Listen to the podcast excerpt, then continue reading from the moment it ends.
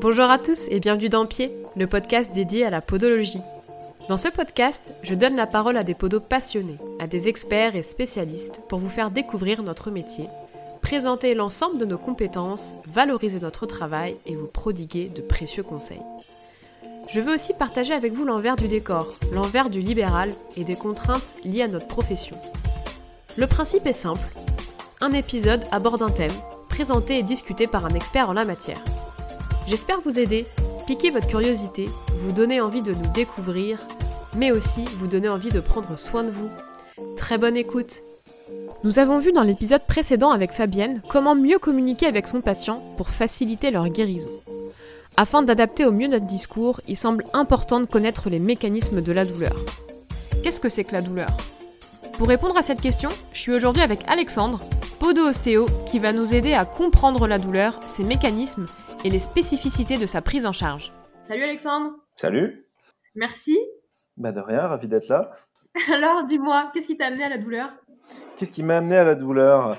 Eh ben, ça a été euh, en fait beaucoup d'interrogations. Moi, j'ai fait donc mon, de la podologie d'abord, et puis j'ai fait un cursus d'ostéopathie.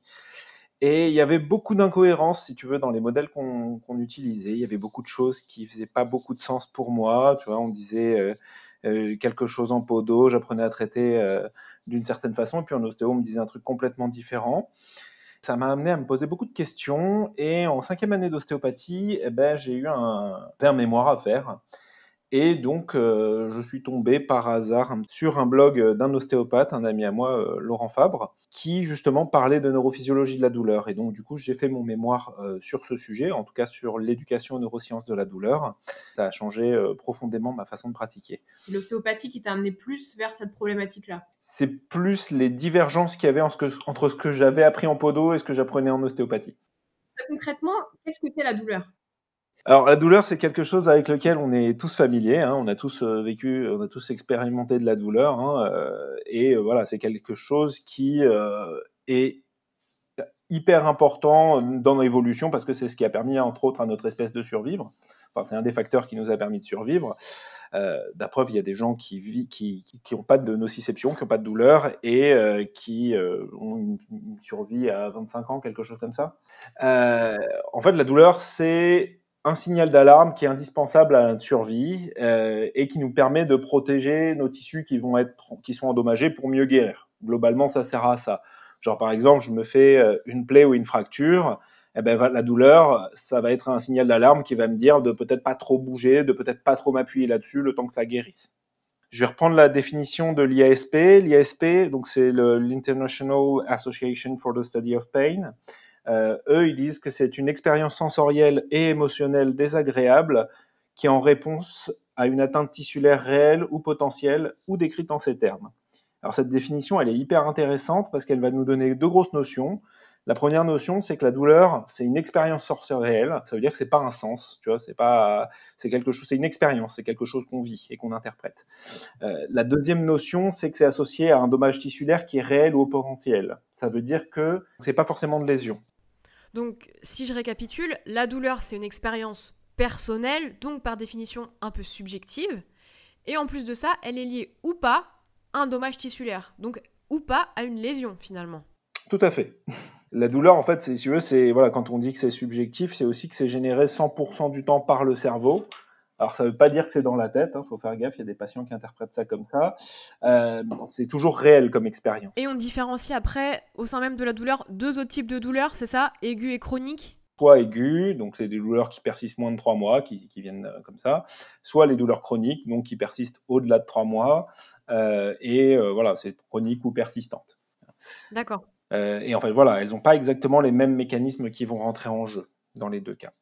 Euh, en gros, dans le cas des douleurs chroniques, euh, c'est comme si ton système d'alarme dont on parlait, donc ta douleur, euh, ce système d'alarme, il est sensibilisé et il se déclenche beaucoup plus facilement, alors qu'il n'y a pas forcément de danger. imagine par exemple, moi ce que je donne comme image très souvent, c'est une métaphore qui est très très utilisée, c'est que en gros ton, tu as une alarme à incendie, donc ça va être ta douleur, hein, l'alarme qui, sonne, c'est la douleur. Euh, et ton alarme à incendie, normalement, elle est supposée se déclencher quand il y a du feu dans la pièce. Donc quand il y a un danger. Sauf que dans la douleur chronique, euh, elle va plus se déclencher forcément quand il, y a quand il y a du feu dans la pièce, elle peut se déclencher quand ton voisin dans la rue d'à côté est en train de fumer une clope. Ok. C'est-à-dire que tu n'as pas le même niveau de danger et pourtant tu as, as quand même une expérience de douleur. Ouais, c'est ça, des stimulus très très très différents, au final, ça te provoque le même message de douleur. Bien sûr. Ouais, oui, oui, complètement. Alors après, euh, je te disais douleur aiguë chronique, c'est pas si simple que ça. Hein. Tu as des douleurs chroniques qui sont liées à des dommages tissulaires, hein. enfin des, des, douleurs euh, du système nerveux, euh, des choses comme ça, qui sont liées à des, quelque chose qui est identifiable. Maintenant, tu as beaucoup de douleurs qui sont pas liées à quelque chose d'identifiable. D'accord. Euh. Et donc, il y a beaucoup de facteurs qui peuvent contribuer à sensibiliser ton système d'alarme. Tu vois, ton alarme incendie, elle peut être sensibilisée par plein, plein de choses. Moi, en général, j'utilise euh, la métaphore de Greg Lehman là-dessus. C'est sa métaphore de la tasse, la tasse de café. En gros, euh, il dit qu'on est comme une tasse de café. Hein. La tasse de café, c'est notre capacité à subir un, des stresseurs. Donc, ça peut être tous les stresseurs. Hein. Ça peut être euh, euh, le mauvais sommeil, les croyances, ta posture, la, santé de tes tissus, etc. et donc, ben, plus tu en rajoutes, plus ta tasse, elle risque de déborder. Ok? Donc si, tu, voilà, si tu mets tout ça dedans, ta tasse, elle déborde. Euh, et quand elle déborde, c'est la douleur. Et lui, il dit qu'on peut faire deux choses par rapport à ça. C'est soit on peut enlever du café de notre tasse. Hein. Par exemple, si, bah, si je dors pas bien parce que je regarde Netflix tous les soirs, peut-être que bah, on va arrêter de regarder des écrans tous les soirs, on va essayer de dormir un petit peu plus. Et puis si c'est aussi sur des, puis si c'est des choses qu'on peut pas changer, par exemple, bah, moi je peux pas changer mon anatomie.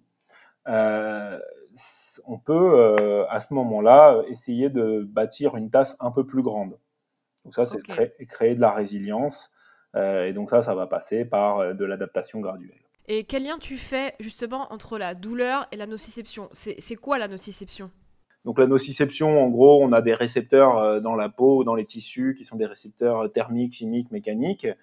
Et ces récepteurs, quand ils vont être activés, ils vont envoyer un message au niveau du système nerveux euh, pour lui donner une information. Donc euh, bah, là, il y a de la chaleur, là, il y a, il y a de la pression, il y a de la tension, etc.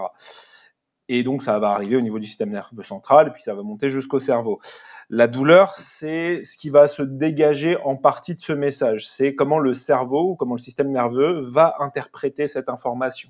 Et qu'est-ce qu'il va en faire? Est-ce qu'il va décider que c'est un danger? Est-ce que c'est cohérent de se protéger et donc d'avoir une expérience désagréable Ou dans beaucoup de cas, il peut ignorer complètement la nociception et euh, on s'en rend pas compte du tout. Qui explique que des fois, tu te retrouves, tu sais, avec des bleus sur la peau, tu sais pas d'où ils sont sortis, alors que tu as, eu de la nociception, tu t'es cogné.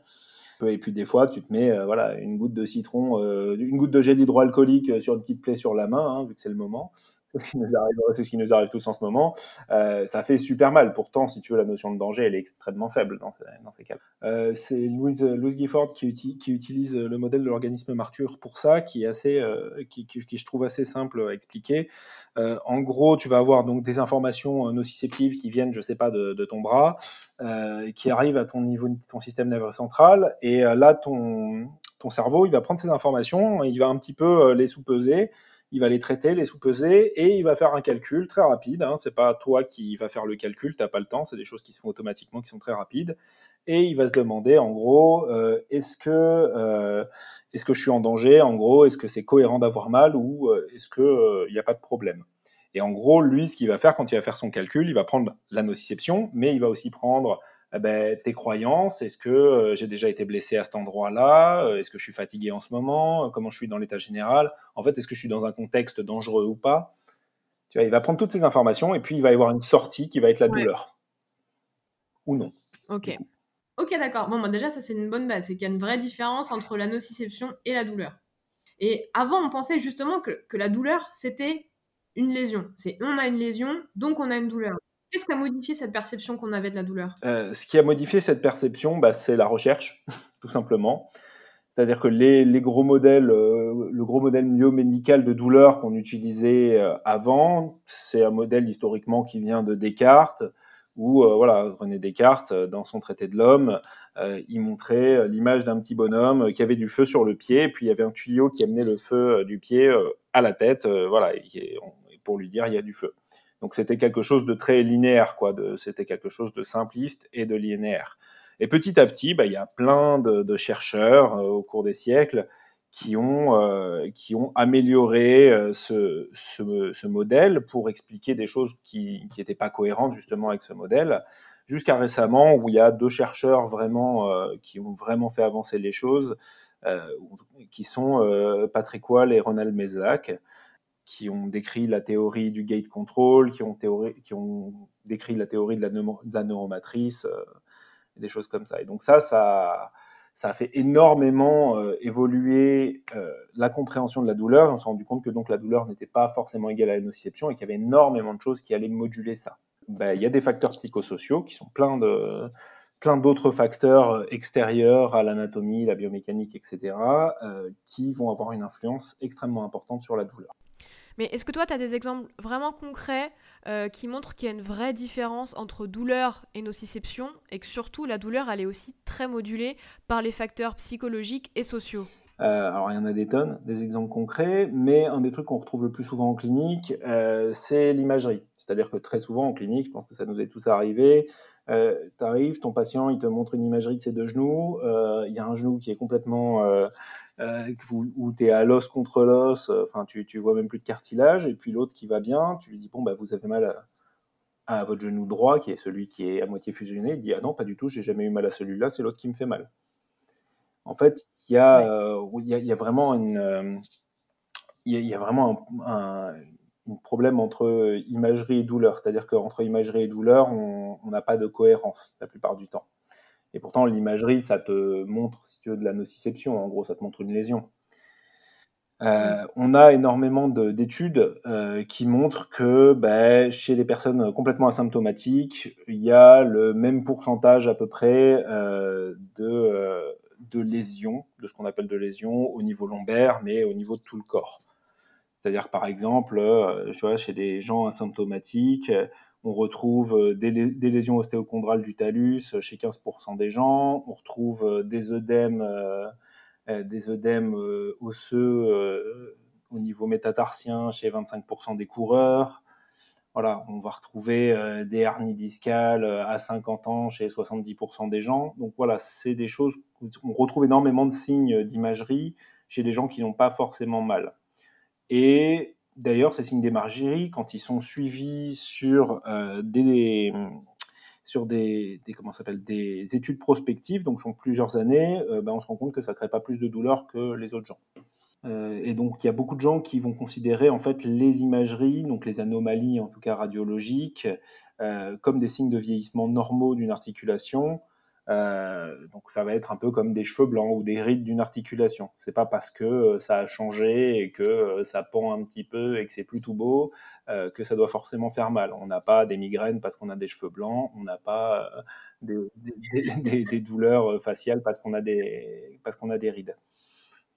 Ok, donc ouais, ouais c'est le principe de dire que finalement l'arthrose du genou chez 70% des gens, euh, c'est normal et ça, n'entraîne pas de, douleur particulière. C'est ça, alors à part, puis effectivement, tu as des signes euh, très inflammatoires avec des épanchements de synovie énormes, où là, tu peux te dire, bon, là, il y a quand même un mécanisme d'inflammation, donc un mécanisme nociceptif.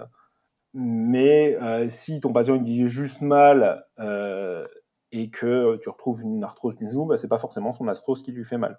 C'est-à-dire que euh, quand tu as un patient qui vient pour une certaine douleur et qui t'amène ses radios, j'ai envie de dire que c'est presque plus la radio qui amplifie euh, sa douleur que euh, sa douleur en elle-même. quoi. C'est parce que lui, il a vu que suite à la radio, ah, effectivement, vous avez vu, il y a bien un ouais, Bien sûr. Alors pour lui, c'est en fait c'est très très fort d'avoir une radio parce que c'est une image qui est très marquante.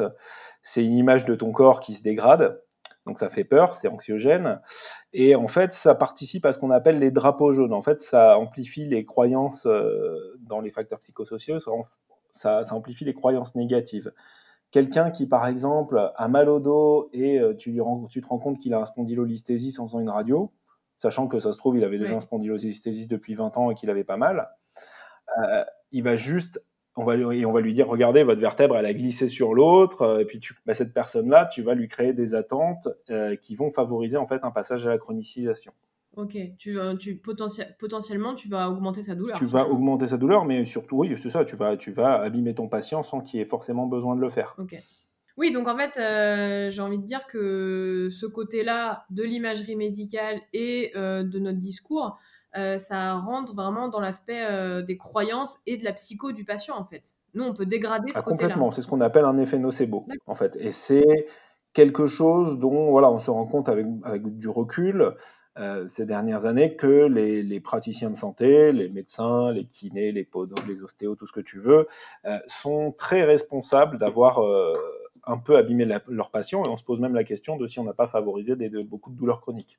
Même si tu fais pas de la prise en charge de douleurs spécifiques, le fait d'avoir un langage qui, est, qui est nocebo, ça sera mauvais pour ton patient Ouais, ok, je, vois très bien. Mais euh, moi, j'ai un, exemple très concret au, cabinet où j'avais pas mesuré les, justement les facteurs psychosociaux de cette patiente, qui était une patiente qui était de nature très angoissée. Et elle venait parce qu'elle avait mal à un genou. Et ce genou-là était très légèrement gonflé par rapport à l'autre. Et en plus de ça, elle avait un pied qui était vraiment écroulé vers l'intérieur.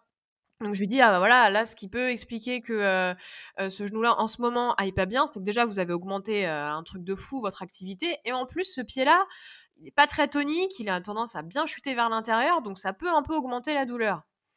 Je lui dis ça, euh, euh, et, là, elle fout en larmes.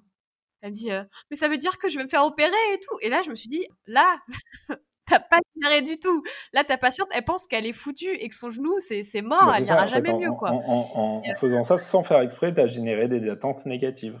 Ouais, revenons un peu à nos moutons, parce que on, parlait, tu parlais tout à l'heure, euh, par exemple, des, drapeaux jaunes et des facteurs biopsychosociaux, surtout psychosociaux, dans la modulation de la douleur. Euh, c'est un modèle, on va dire, qui est plus large et qu'on transpose ici euh, dans la prise en charge de la douleur? Tout à fait. Tout à fait. D'ailleurs, il est utilisé dans beaucoup de, dans, beaucoup de disciplines, hein, le modèle biopsychosocial. En fait, historiquement, il a été créé par un psychiatre qui s'appelle Engel, donc il était utilisé dans la psychiatrie.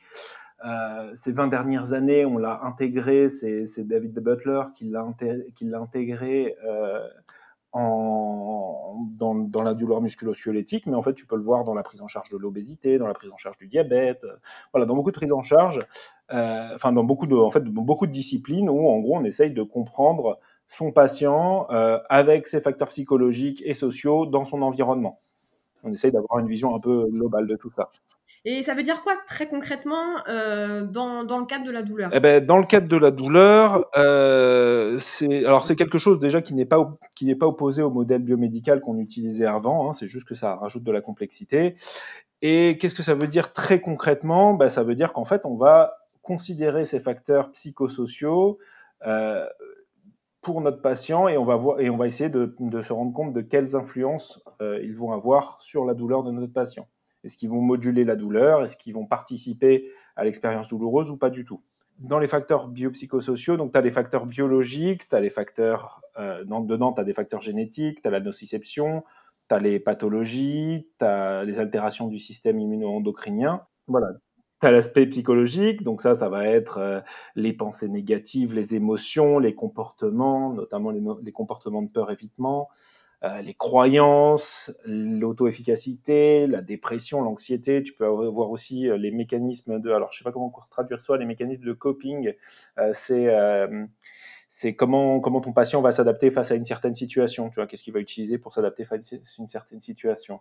et puis, as les, tu, as, tu as tout ce qui est social, donc ça, ça va être les facteurs socio-environnementaux, les socio-économiques, la famille, le travail, les facteurs culturels, les réseaux de soutien de tes amis, de ceci, de cela. Et à ça, on peut ajouter, alors ça, je sais jamais trop où les classer, mais en fait, tout ce qui, qui fait partie de l'hygiène de vie, tu vois, les habitudes de sommeil, euh, de nourriture, etc.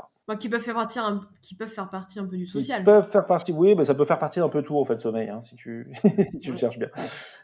Finalement, euh, la, douleur et la modulation de ta douleur, ça va être la combinaison de tous ces facteurs? Euh, En gros, oui. Alors, tous ces facteurs, ils vont faire partie de ça. Euh, mais ils vont pas forcément tous avoir la même importance. Et puis c'est hautement individuel, c'est-à-dire qu'en fonction du patient, euh, il y en aura où les facteurs psychosociaux seront extrêmement importants. Ce sera l'anxiété qui va être le problème. Et puis il y a d'autres patients où ce sera l'aspect biologique. Il a une fracture, il a une fracture. Ou il a une, compression de la racine d'un nerf, il a une compression de la racine d'un nerf. Donc les facteurs psychosociaux, ils auront leur importance, mais elle sera beaucoup moindre et nous, en pratique, on aura beaucoup moins besoin de les adresser, si tu veux, que, euh, que quelqu'un qui a mal depuis 10 ans, qui n'a pas de lésion identifiable et, euh, et qui a une douleur nociplastique, et voilà, où on se rend compte que finalement, bah, c'est parce que c'est souvent qu'il dort pas bien et qu'il est très anxieux, et que quand il est anxieux, sa douleur flambe. Voilà. Si tu permets, moi, je vais te raconter une petite anecdote personnelle sur, sur moi et la douleur sur mon histoire avec la douleur. Bien sûr. Euh, en gros, moi, j'ai des dorsalgies qui durent depuis 7-8 euh, ans maintenant. Euh, elles sont apparues après, on était en cours, en cours d'ostéopathie à l'école, et puis on faisait des manipulations sur les dorsales et sur les côtes. Et j'étais avec un copain qui me manipulait très bien, mais qui m'a manipulé 50 fois sur la même vertèbre. Et à un moment, il m'a fait une entorse costale, et donc j'ai eu une névralgie intercostale qui a duré pendant 3 mois j'avais des douleurs entre les côtes et puis j'avais mal au dos. Puis au bout de trois mois, bah, c'est passé, mais euh, de temps en temps, j'avais quand même des gènes qui persistaient un petit peu au dos sans que ce soit vraiment des douleurs très inquiétantes. Et puis bah, au fur et à mesure euh, du temps, les douleurs, elles ont commencé à, empirer de plus en plus, euh, elles prenaient de plus en plus de place, et puis elles, se, elles se complétaient avec d'autres douleurs. J'avais des tensions dans les trapèzes portais un petit sac, ça me, ça des cervicalgies voire même euh, des, voire même des céphalées assez fréquentes. Euh, j'avais mon dos qui craquait euh, tout seul dès que j'appuyais sur mon sternum. Voilà. Et ça avait commencé à mettre un petit peu un coup, bah, justement, ce, dont je te parlais tout à l'heure, dans ma vie sociale, dans ma vie de couple. Voilà, je faisais, j'avais un peu moins envie de sortir, tu vois, j'avais mal à la tête, bah, j'allais pas prendre un verre avec des amis. voilà, et je, faisais attention à tous mes mouvements, etc à ce moment-là, j'ai décidé quand même de prendre ça en charge. Donc, bah, je suis allé euh, chez plein d'ostéos. Euh, les ostéos m'ont tous trouvé des trucs différents. Euh, il y en a un qui me trouvait une dysfonction du foie, donc il fallait que je change mon alimentation, que je fasse des, cuves des cures de radis noir ou quelque chose comme ça.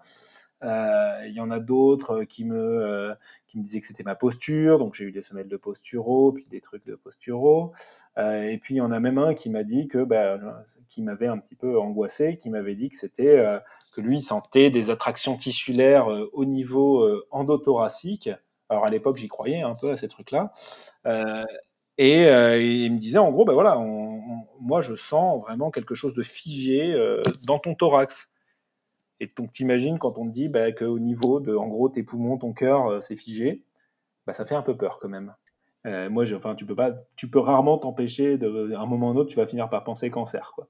Ouais, donc euh, du coup, tu encore, encore, plus mal. Et puis, bah voilà, je faisais du sport, ça améliore un petit peu, mais des fois, ça me déclenchait des crises. voilà, il y a j'étais pas, pas forcément très bien et j'avais une image de moi un peu bizarre. Euh, j'avais l'impression, bah, parce que j'ai le dos qui craquait tout le temps et très facilement, j'avais l'impression d'être un peu comme, un, comme si ma colonne vertébrale c'était un vieux bateau euh, fantôme pirate, tu vois, qui, euh, dès que tu marches un petit peu, tu as des planches qui craquent et qui se cassent si tu marches au mauvais endroit. Mais c'est marrant, mais cette image de, de, la planche qui craque, les patients ils sont assez sensibles au bruit ah oui, ça, leur corps. ça peut faire peur, oui, ça peut, ça peut être mal interprété. Et à cette époque-là, c'est l'époque où j'ai commencé à apprendre des choses sur la douleur j'ai commencé à m'y intéresser, donc euh, bah, je m'inquiétais un petit peu moins, mais bon, je m'inquiétais quand même parce que c'est quand même plus cohérent, si tu veux. J'avais déjà vécu l'expérience que mon dos il craque, que j'avais mal, voilà, j'avais plus l'impression que j'étais abîmé, quoi. Euh, et puis à un moment, bah, ça faisait trois mois que j'avais mal, j'avais mal à la tête tous les jours. Enfin, c'était vraiment une période un peu difficile. Euh, et je suis parti en vacances avec ma femme. Et on est parti en mode sac à dos assez lourd, etc. Donc moi, j'avais un petit peu peur bah, de ne pas de pas bien vivre mon voyage.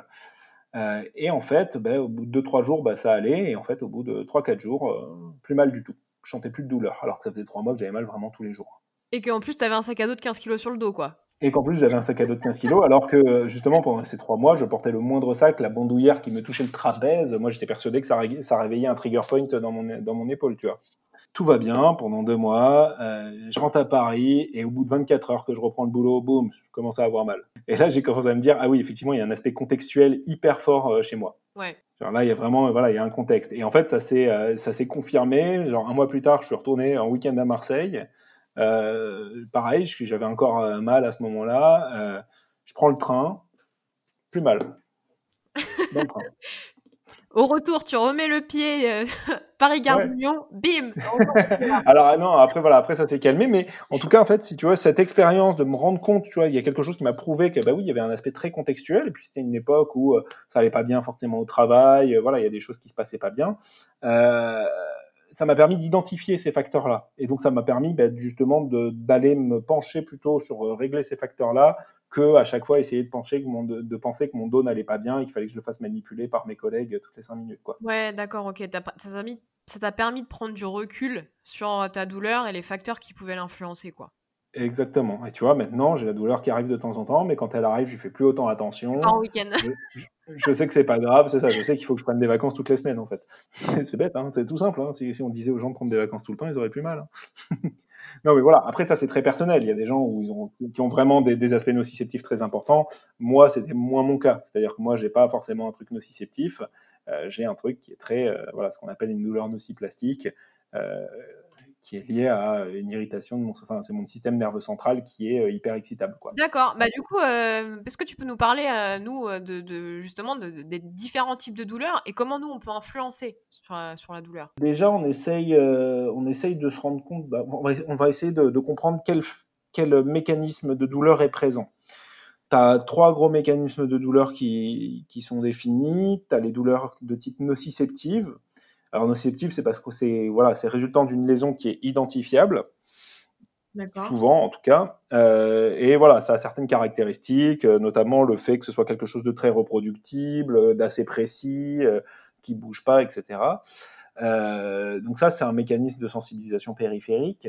donc c'est dans, dans les tissus, quoi enfin, c'est en grande partie dans les tissus en tout cas. Euh, tu peux avoir des douleurs qui sont neuropathiques, donc un mécanisme neuropathique, donc ça, ça va être tout ce qui va être, qui va être lié à une lésion du système nerveux ou une irritation du système nerveux. Euh, donc voilà, typiquement la sciatique, euh, enfin voilà, tu as une irritation d'une racine nerveuse, tu as un nerf qui est mécanosensible. Euh, et ensuite, tu as un autre, c'est des douleurs qui sont nociplastiques. Euh, et en gros, c'est des altérations des voies de la nociception ou, ou même d'activation des nocicepteurs. Douleur nociplastique, c'est souvent au niveau, la modification, elle se fait surtout au niveau du système nerveux central. Donc, euh, j'ai trois types de douleurs, quoi. La nociceptive, on a une lésion bien identifiée au niveau du système périphérique, on la reproduit facilement. Ensuite, on a la douleur neuropathique qui, elle, est liée à une lésion du système nerveux, donc plutôt périphérique, mais qui peut être centrale aussi. Euh, et la dernière, c'est la nociplastique, où en fait, là, c'est la voie de transmission de la douleur euh, qui déconne. C'est ça à peu près. Voilà, et donc, et où tu n'as pas besoin d'activation des nocicepteurs pour que ça crée de la douleur. Donc ça peut passer directement dans le cerveau, euh, voilà. Ou ça peut, ou ça peut être des, des, des, des stimulus non nociceptifs qui deviennent douloureux. Plus classiquement, ce que tu retrouves comme signe clinique, c'est de la loading à la palpation, c'est-à-dire que ton, ton patient, bah, tu vas lui caresser avec un pinceau, puis il va te dire j'ai mal.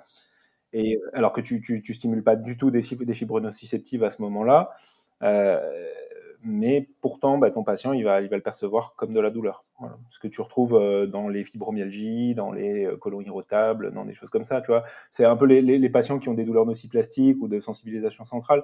C'est un peu ces patients, tu sais, qui, qui arrivent, qui disent une fois j'ai mal à gauche, une fois j'ai mal à droite, une douleur un peu mal définie, euh, qui, euh, voilà, qui, qui, qui, est très très très très sensible au moindre truc, dès qu'ils font un, un, mouvement pourtant qui n'est pas dangereux, euh, qui n'est pas problématique, ils ont hyper mal, ça va, ça vient.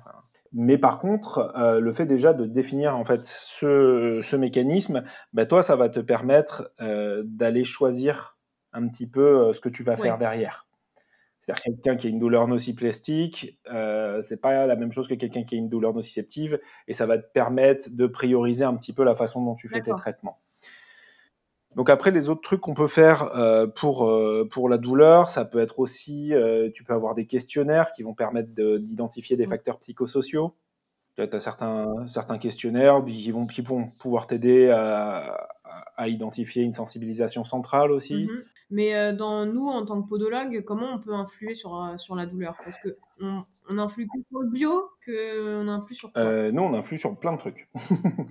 on va influer avant tout sur le psychosocial, en fait. Je ne vais pas parler des façons que nous, on connaît déjà. Hein, ça n'a pas de sens. Je ne vais pas vous expliquer comment faire une semelle. Tout le monde sait. Enfin, je pense que la plupart des gens savent mieux faire une semelle que moi, donc je ne vais, me... vais pas commencer à essayer de, parler de ça.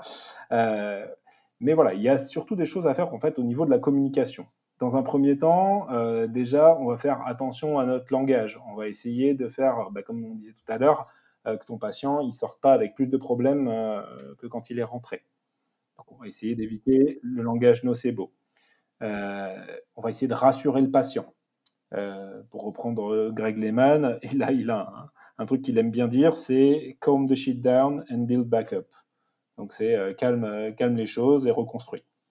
Euh, donc on va rassurer, on va expliquer aux gens que ben, la douleur c'est pas forcément égal à la lésion, que euh, c'est peut-être le système qui est juste un petit peu sensible, euh, que c'est comme un coup de soleil, voilà. Insister sur le fait que le corps humain ben, il est résistant, il peut s'adapter, il peut se renforcer avec de l'exposition graduelle. voilà, on va adopter un langage rassurant, on va répondre à leurs inquiétudes, on va peut-être répondre aussi à leurs croyances négatives si on identifie des croyances négatives. Hein, quelqu'un qui arrive qui pense que euh, son dos est tordu, ben, peut-être qu'on peut un petit peu euh, lui en parler, euh, si ce n'est pas vraiment le cas ou si ce n'est pas vraiment pertinent par rapport à la douleur. Voilà. Une des choses qui est intéressante aussi à faire, alors c'est l'éducation à la douleur. c'est intéressant pour permettre aux gens de décatastrophiser. Quand ils ont des croyances très ancrées, on peut leur expliquer un peu la physiologie de la douleur. Alors plus facilement par métaphore pour essayer de leur faire comprendre que, euh, enfin pour essayer de faire passer le message un peu plus simplement. Ça leur fait prendre conscience du caractère multidimensionnel et complexe de la douleur. Et donc ça leur permet aussi eux-mêmes d'aller euh, bah, trouver d'autres euh, d'autres leviers en fait pour s'en sortir tout seuls. Eux qui vont jouer le plus gros rôle en fait, hein. c'est eux qui vont avoir les clés. Et ça me fait venir justement à un des trucs, on va, on va promouvoir l'auto-efficacité du patient. Ça, c'est indispensable. L'auto-efficacité, ben, c'est la façon dont lui se sent euh, capable de faire face, en fait. Il faut faire très attention. Il faut justement, il faut essayer de ne pas abîmer ça, parce que si on fait ça, on lui enlève sa capacité de guérir, en fait. En gros, l'auto-efficacité, euh, comment on peut nous l'altérer? Eh ben, Entre autres, du, coup, en leur faisant croire des choses que, leur corps est fragile, etc.